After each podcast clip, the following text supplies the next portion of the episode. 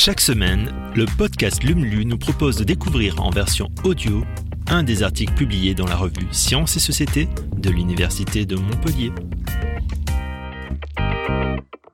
Nous en avons besoin pour nous chauffer, nous déplacer, nous éclairer, nous nourrir. C'est à l'énergie que ce 19e numéro est consacré. Alors branchez-vous sur l'univers de l'UM. Des déchets durables. Que faire des déchets radioactifs produits par le nucléaire? C'est un enjeu de taille quand on sait que certains continueront à émettre de la radioactivité pendant des centaines de milliers d'années. La solution? Les isoler et les stocker pour ne pas s'y exposer.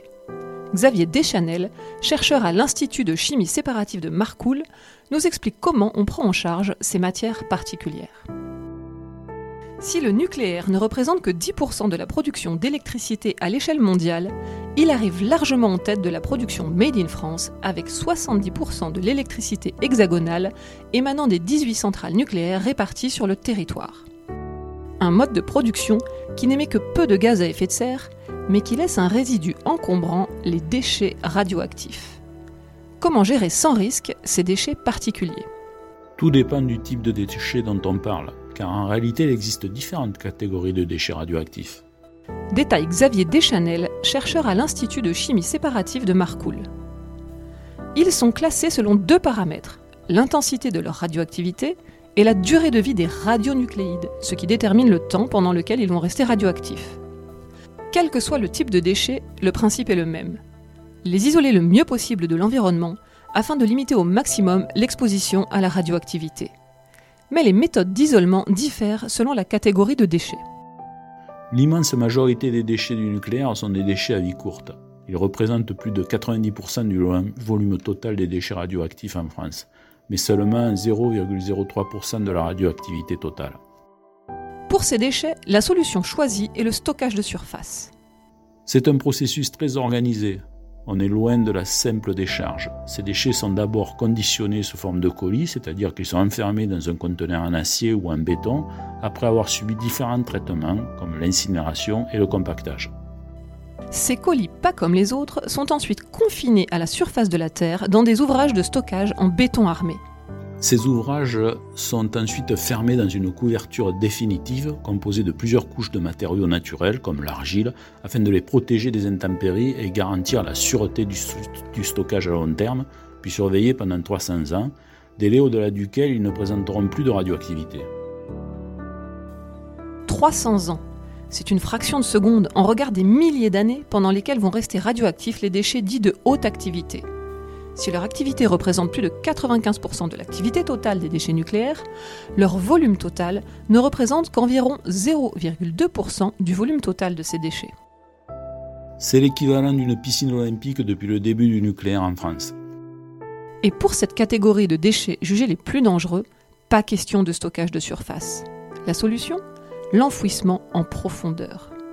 Des déchets qui ne sont pas enterrés tels quels, mais passent par des processus technologiques complexes. Au départ, ils sont sous forme de liquide hautement radioactif qu'on va évaporer pour obtenir ce qu'on appelle un calcinat, un véritable concentré de radioactivité qui va ensuite être mélangé à une poudre de verre afin de stabiliser les matériaux inorganiques.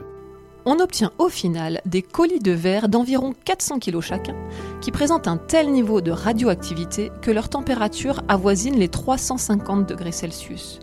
Une chaleur qui va mettre une soixantaine d'années à diminuer par décroissance radioactive.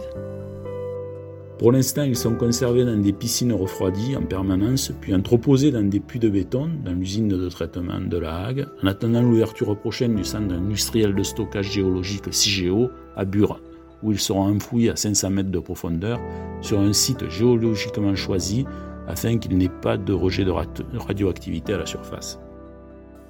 Quelles sont les autres pistes envisagées pour prendre en charge les déchets nucléaires? À l'ICEP-SEM, nous travaillons à développer des solutions comme par exemple la transmutation qui consiste à extraire certains radionucléides qu'on appelle les actinides mineurs, puis à les transformer par une série de réactions nucléaires en produits de fission analogues à ceux issus de la fission de l'uranium, qui présentent une radioactivité plus faible. Un procédé qui nécessiterait de nouvelles installations nucléaires, elles-mêmes productrices de déchets qui devraient également être stockés en profondeur. Autre piste étudiée par les chercheurs, Le recours à des matériaux mésoporeux qui ont la particularité de pouvoir encapsuler les radioéléments.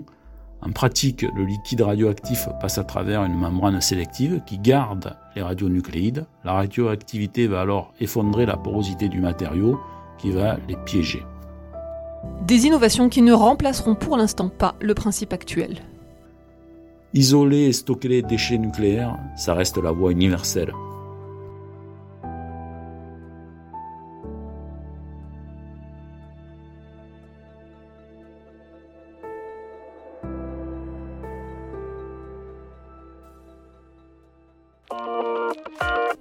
Merci d'avoir écouté ce nouvel épisode de Lumlu. Si vous le souhaitez, vous pouvez nous laisser un avis sur Apple Podcast ou sur Spotify. Et vous pouvez aussi le partager autour de vous. À la semaine prochaine pour un nouvel épisode.